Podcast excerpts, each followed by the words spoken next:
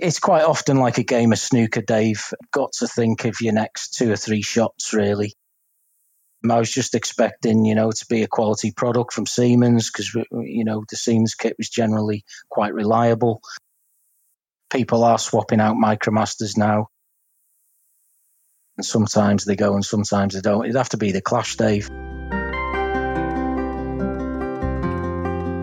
Hello, everyone, and welcome to the latest virtual MicroMaster Museum podcast. My name's Dave Holcroft. I work in customer services. I'm responsible for uh, sales in several of our regions. And today I'm joined by my colleague Steve Lawler from our service business in the UK. Hello, Steve. How are you? Hi, Dave. Yeah, good, thanks. Great, great. So, Steve, um, obviously the, the goal here is to share a few of our anecdotes, our interesting stories about MicroMaster and where where this has touched us um, throughout our careers at Siemens and perhaps before. But if we if we um, if we may first, could we just listen to uh, tell the uh, listeners a little bit more about yourself and uh, how you've arrived at your role with Siemens? Yes, Dave. Um, I left school in 1989. Um, I, I, joined British Aerospace, as it was called at the time, it's now Airbus UK. Um, I was a, a, a, maintenance electrician there uh, for four years, um, serving me time.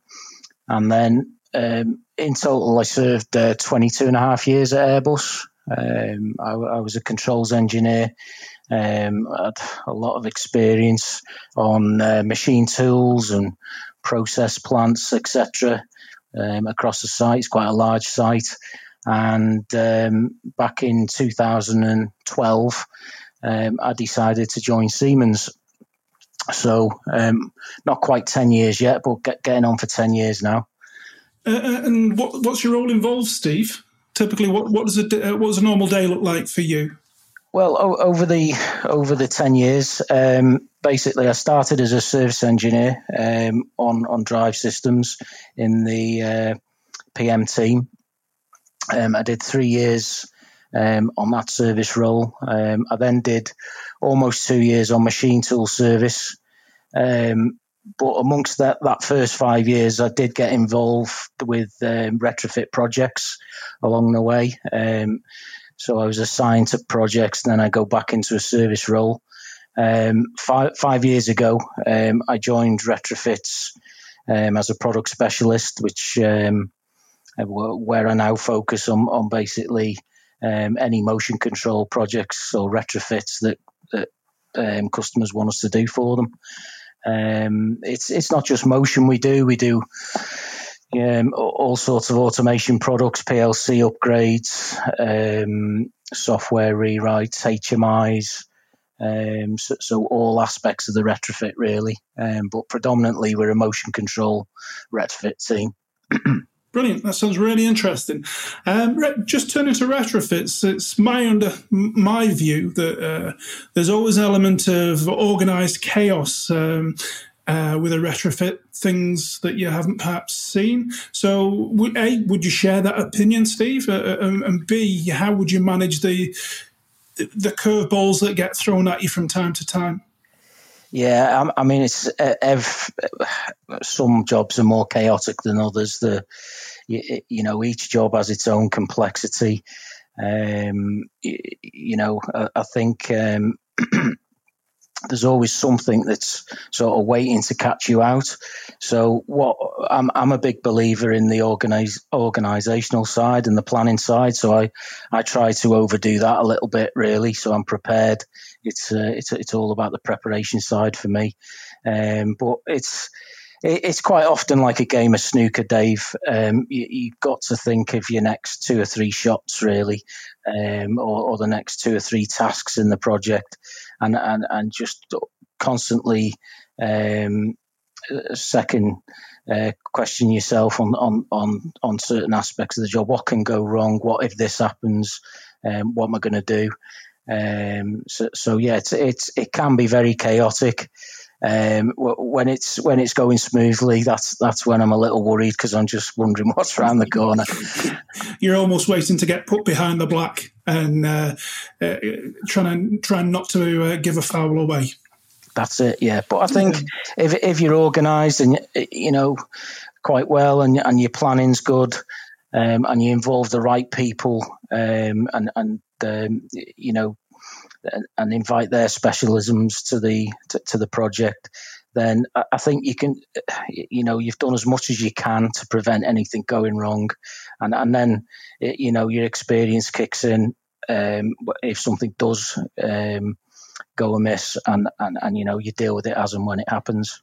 Well, absolutely um, experience, but every day is a school day, and we learn with each project that we undertake. So, just uh, obviously, this is about MicroMaster, Steve. Um, and can you share with me or the listeners what your first experience of MicroMaster was? When did this?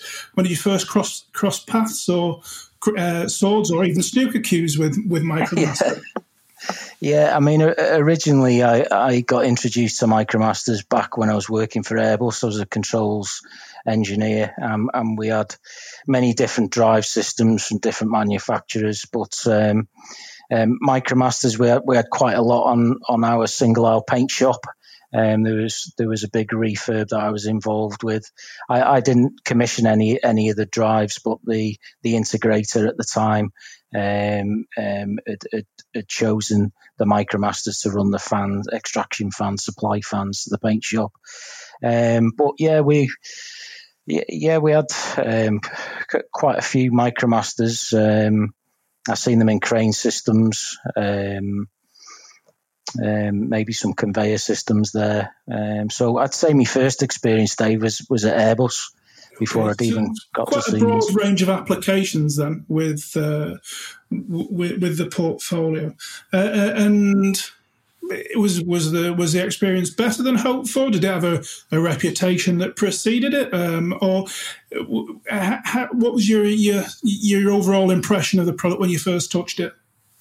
Um, it, I think it was quite good, Dave. To be honest, um, I'd I'd never really well, at my time at Airbus, I didn't really um, have any um, preconceptions about the drive. I'd not really heard anything good or bad, really. Um, I was just expecting, you know, to be a quality product from Siemens because, you know, the Siemens kit was generally quite reliable. Um, so, so I didn't have any preconceptions. Um, I, I, did have a few. Once I joined Siemens, um, I, I, was told that the MicroMaster wasn't such a good drive. Um, but I, I, didn't, I didn't really see it. If I'm honest with you, you, you know, you, some products can get these reputations, and uh, it's down to one's experience. Um, I, I, didn't tend to come across any that, that were particularly bad. Um, they're, they're, a general purpose drive, and I think so long as they're selected correctly, um, commissioned correctly, then uh, you know, as with most drives, um, they'll be fine. Mm-hmm. So now, quoting a, a famous uh, lyric, uh, now the end is near for MicroMaster and it faces its final curtain.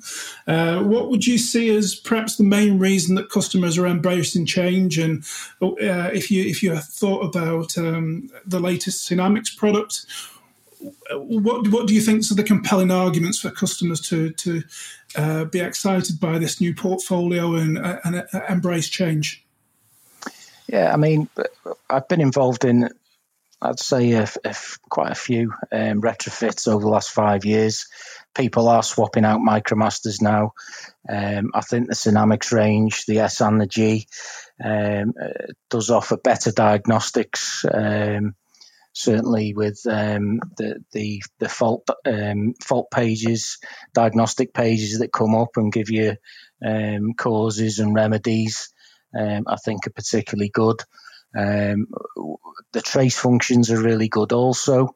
Um, I, you know, specifically with with more detailed applications, we use the trace functions um, whilst commissioning and to diagnose faults, etc. Um, really looking at what the system's doing, um, the real time trace functions. So I, would say it was along them lines. The diagnostics facilities, I think, are better than the older system. That sounds really good. Um, as you men- mentioned before, it, it had um, uh, it, it's a product that I think most people would say they grew to love Um, so if we took those learning experiences from MicroMaster and we we applied that to te- technologies of today, then what would you suggest was um, the silver bullet that our um, R and D engineers, our development engineers, need to consider for uh, for for the next generation of Sinamics? I think if if we could look at a way of simulating, um, you know, the, the, the motor or the mechanics better, I think that would be, um, you know, a big improvement. Um, often there's only so much we can do on a rig at home or with the with the hardware that we buy for a specific project. You know, the the drive behaves a lot differently on some some applications more than others. Present us with more mechanical issues.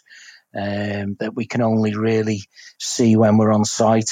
And, and like I said to you before, I'm I'm all about the sort of um, the planning side of a project, the pre pre engineering, getting prepared um, before we actually get to site. So if we could find a way of simulating the mechanics with the drives, I know there are some Siemens um, applications that do it, but but more on a down at a drive level and a, a you know a, a, motor level really. Um, I'd, I'd say that would be a, a real improvement we could look look for. Well, that's really nice, nice feedback, that Steve, and, and, you're absolutely right. The the digital enterprise story, the the, the pre-engineering is is definitely somewhere that we're uh, spending a lot of focus and uh, a lot of investment. So, yeah, it's nice to see that um, once we uh, once we make uh, some further steps in that in that journey, then it'll really help you um, with your day to day job. So. Um, we've spoken about retrofits in general. Uh, uh, do you have any interesting or amusing or uh, particularly anecdotes, uh, any any famous applications that you've looked at, Steve? Um, well, I'm I'm working one at the moment, Dave. Um, it's it's for a company called Gulf Aviation, and um, it's uh, based on the Rolls Royce um, site in in Derby. Uh, it's the engine test facility. It, it was um, installed and um, upgraded in the past by Siemens. Um, but we've we've been in well we've we've got involved with it because of um, some quite long lengths of Profibus network, and with the cabling now quite old, it's it's gone from being discoloured to, to cracking, and it's it's it's in quite bad uh, repair really. Um, so um, so yeah, we are currently looking at um, swapping out some MicroMasters on that job, um, as, as, well as um, upgrading to a fibre network. Um, we're, we're, swapping out um, some older PLC uh, uh, CPUs into a combined uh, 1500 safety CPU. there's Profibus PA on there. so it's it's quite a, quite a mix of technologies really. Um, so, so, yeah, we, we were contacted because of the, originally because of the drives and projects grew, and uh, yeah, it's it's definitely an interesting application. You they're, they're testing an engine um, before it's shipped um, to to go onto the respective aircraft it's destined for. Um, they're, they're about 20, 30 million pounds per, per unit. Um, they can have up to six of these units on test at any one time. Um, and, and, basically, this fuel system that's supplying the fuel for the t- engine test, it, has got to be quite reliable. And uh, you know, the specific parts of the test, the engine test, for example, when it's at, at its hottest, um, it, you know, you need it, you can't have this system fail. So yeah, it's so um, there's no pressure there, then, Steve. By the sounds no pressure, no. I think um, I'd heard somewhere perhaps that also um, you were involved in a project uh, in, for the Ministry of uh, Defence in uh, in Whitehall.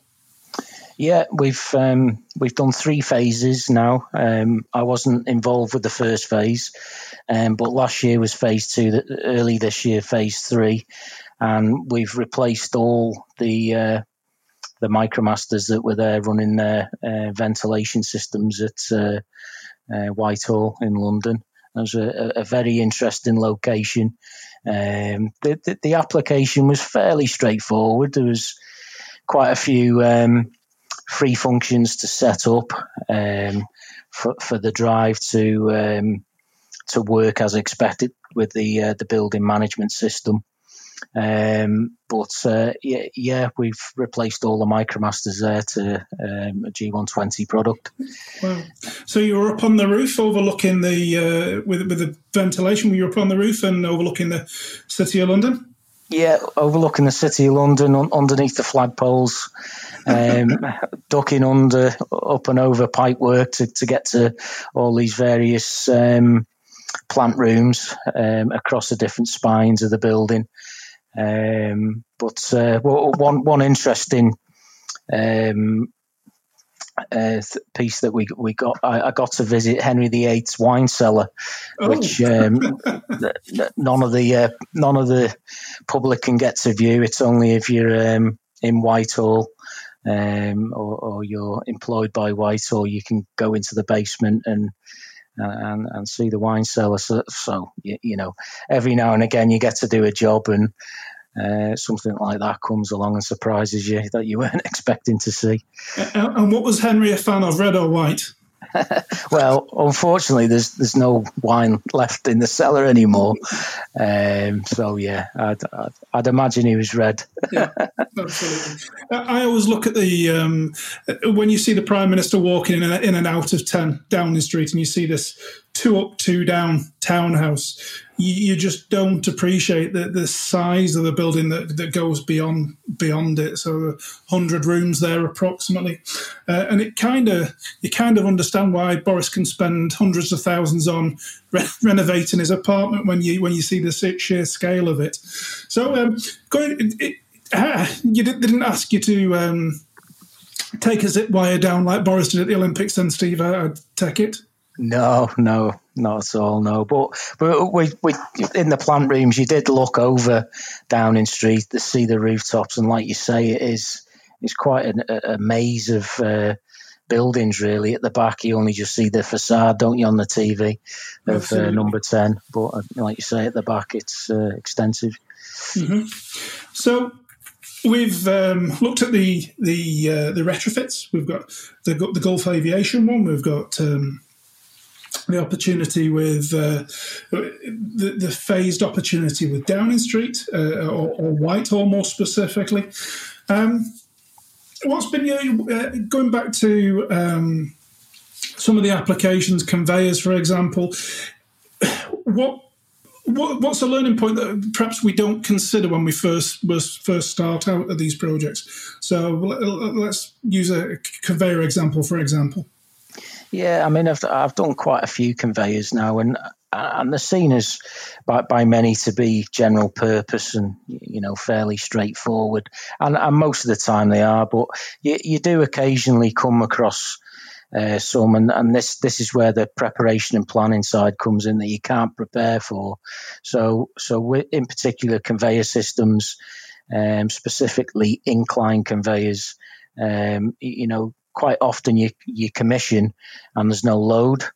Um, so you know when you hand it back into production, um, we did, for example, we did one at Global Renewables where we replaced 20 uh, MicroMasters last year. We put G120s in there, and and there's a maze, a network of um, conveyor systems, inclined, etc.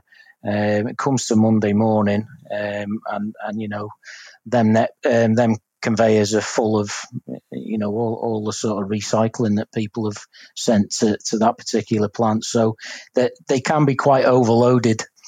Um, you know we've we've seen a few um, quarries that we've done where again you'll commission and you can commission with with uh, full of uh, sand or aggregate um, and, and you think you've got it set up right and then yeah, if if after leaving site all of a sudden there's a sudden downpour, the weight can increase significantly. So yeah, things like that can catch you out. The loading um, on conveyor systems. Some some customers want you to position the conveyors, and they're not really designed for the system's not designed to position. So so yeah, you, they do present um, a couple of challenges sometimes. I, I, must say though, Steve, I'm quite surprised that we uh, we get caught out by the wet weather in the UK. But um, nevertheless, I, again, I, am guessing it's one of those snookers that we uh, we get we get laid for us and we have to plot our way out. So, uh, just just as a close, Steve, thank you very very much for really uh, interesting insights um, about your role, about the portfolio, and also about the the, the, the retrofits itself. So, as is tradition with these podcasts, we, we kind of pick a, either a song or an event uh, that, that, reminds us uh, of the MicroMaster product. So, may I turn to you, please, uh, and ask you if you had to, to think of a, a, song or an event, what, what would be what would resonate with you and make you think of MicroMaster? Well, after we've just been talking about the uh, conveyor systems, um, and, and sometimes they go and sometimes they don't, it'd have to be the Clash, Dave. Should I stay or should I go? what a brilliant end. What a brilliant end. Thank you very much, Steve. Really interesting and insightful interview. Thank you once again. And I look forward to uh, to, to all the, the listeners enjoying this. And, and, and thank you from thank you for, on behalf of everybody from uh, the customer services and people who are associated with MicroMaster. Thanks a lot, Dave. Cheers. Bye bye. Bye bye.